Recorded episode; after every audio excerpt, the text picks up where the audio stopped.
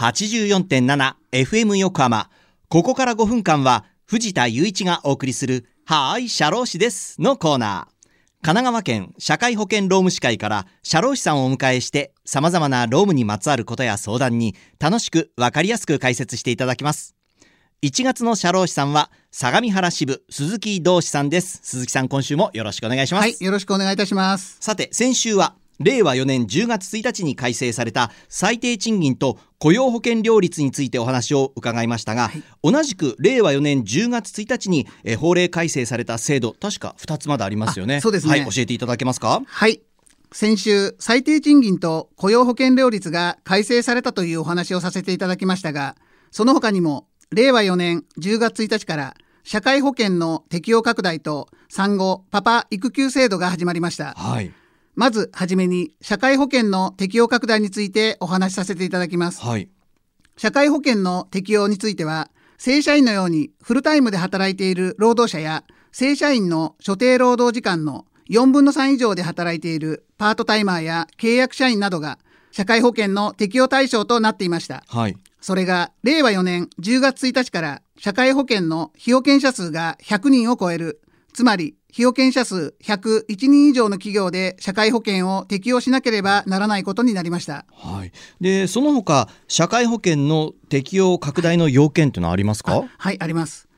社会保険の適用拡大の要件は次の4つがすべて当てはまる場合となります、はい、1つ目が1週間の所定労働時間が20時間以上であること。2つ目が賃金の月額が8万8000以上であること、はい3つ目が2ヶ月を超えて雇用される見込みであること、はい、4つ目が学生ではないこと。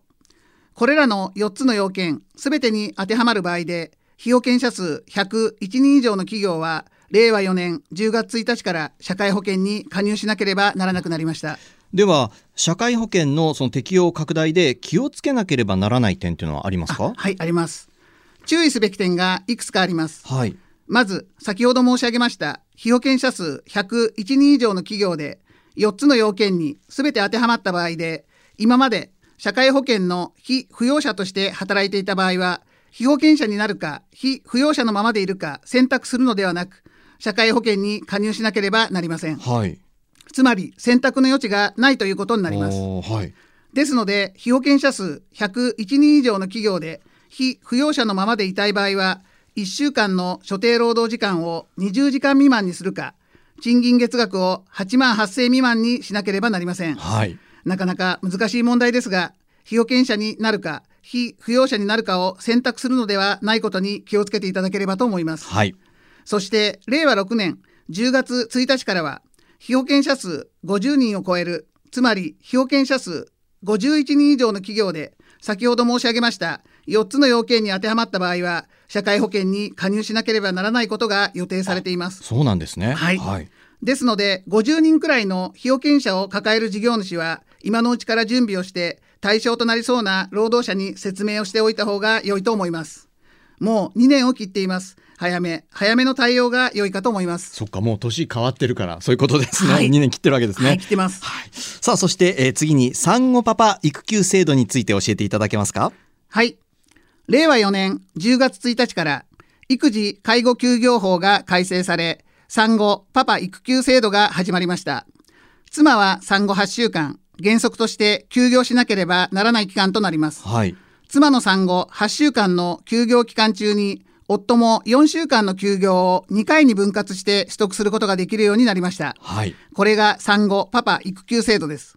さらに産後の8週間が経過して子供が1歳になるまで育児休業を男性も取得することができますがこの1歳に達するまでの育児休業も2回に分割して取得することができるようになりました、はい、つまり産後パパ育休で2回。その後1歳に達するまでの育児休業で2回の合計4回まで分割することができるようになり取得しやすくなりました仕事と育児の両立のため男性の積極的な育児参加が求められています。はい。ということでリスナーの皆さんいかがだったでしょうか？はい。社労士です。では皆さんからのメールもお待ちしています。社労士さんに聞いてみたいことやこのコーナーへの感想もお待ちしています。メッセージをご紹介した方にははーい社労士です。オリジナルステッカーとオリジナルエコバッグをセットにしてプレゼントいたします。メールアドレスはシャローシアットマーク FM 横浜 .jp シャローシアットマーク FM 横浜 .jp まで。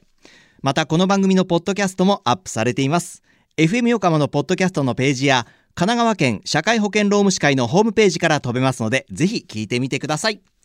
さてそろそろお別れの時間です。ここまでのお相手は藤田雄一と鈴木同志でした。この後は再び浅見ルナさんのサンデーグッドバイブスでお楽しみください。それでははーいシャロー氏です。また来週の日曜日午後2時30分にお会いしましょう